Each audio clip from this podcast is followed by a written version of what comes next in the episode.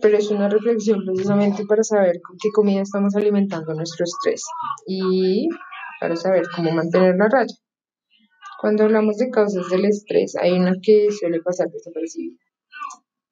Lo pensamos y lo sentimos, puede sacar la respuesta de lucha o vida. Es algo bastante intuitivo. Cuando profundizamos un poco más en los mecanismos de la mente, se hace súper. Pero lo que es tan evidente es que lo que comemos tiene mucho impacto directo en nuestros niveles de estrés. Volviendo a la perspectiva evolutiva, la, la, conexión entre ambas cosas no puede ser más directa. Durante cientos de miles de años, nuestra alimentación era oportunista, basada principalmente en vegetales y animales. Nuestro nivel de glucosa en la sangre se mantenía estable. Mami, es un estado de reflexión también para no saber la comida que alimenta el estrés y la que lo mantiene raya. Cuando hablamos de cosas del estrés, hay una que suele pasar desapercibida. Lo que pensamos y lo que sentimos puede sacar la respuesta de lucha o vida. Es algo bastante intuitivo. Y cuando profundizamos un poco más en los mecanismos, se pero, pero lo que no es tan evidente es lo que comemos también tiene un impacto directo en nuestros niveles de estrés. Volviendo a la perspectiva evolutiva, la conexión entre ambas cosas no puede ser más directa. Durante cientos de miles de años nuestra alimentación era oportunista, basada principalmente en vegetales y animales.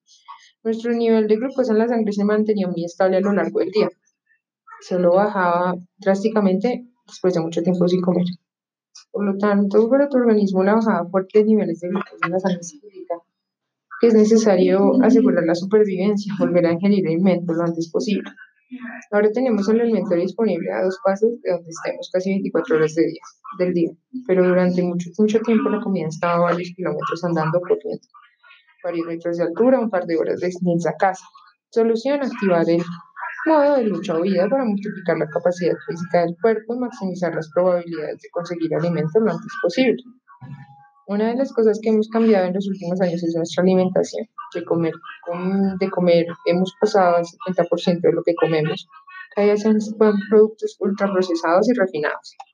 Los productos son muy malos por muchos motivos, pero uno de ellos es que como hasta los salados tienen mucho azúcar y ninguno tiene la fibra para regular la absorción de la glucosa. Nada más comerlos generan hiperglucemias y a las dos horas revientan en busca, bruscas bajadas de glucosa tu cuerpo reacciona literalmente como si fueras a morir de hambre. ¿Te suena de bajón a media, a media mañana esa sensación de agitamiento, de no poder pensar otra cosa que no sea en comer? La incapacidad de volverte a concentrar hasta que no piques lo que sea. Lo que comes no solo limita tu productividad, también está avivando el fuego del estrés, enviando más cortisol y más adrenalina a un organismo desaturado. Cada vez que fluctúa bruscamente tu nivel de glucosa en la sangre, una alimentación no tóxica que no te ayuda a mantener un nivel de la sangre estable en la sangre, además, hacer maravillas por tu salud y tu vitalidad. Va a liberarte una vez de las tres causas de estrés conificado. La forma más efectiva es seguir las recomendaciones de la ciencia, eliminar los ultraprocesados, los azúcares, edulcorantes y los cereales refinados de la dieta.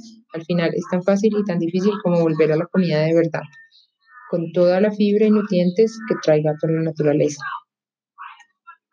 el tema de la alimentación a veces lo obviamos de nuestra mente y de nuestros aspectos de la vida, especialmente en un mundo donde la gente ya no tiene tiempo para comer. Esto es un recordatorio para que vayan y coman y coman cosas naturales y ojalá poco a poco descubrir Gracias por acompañarme en este podcast.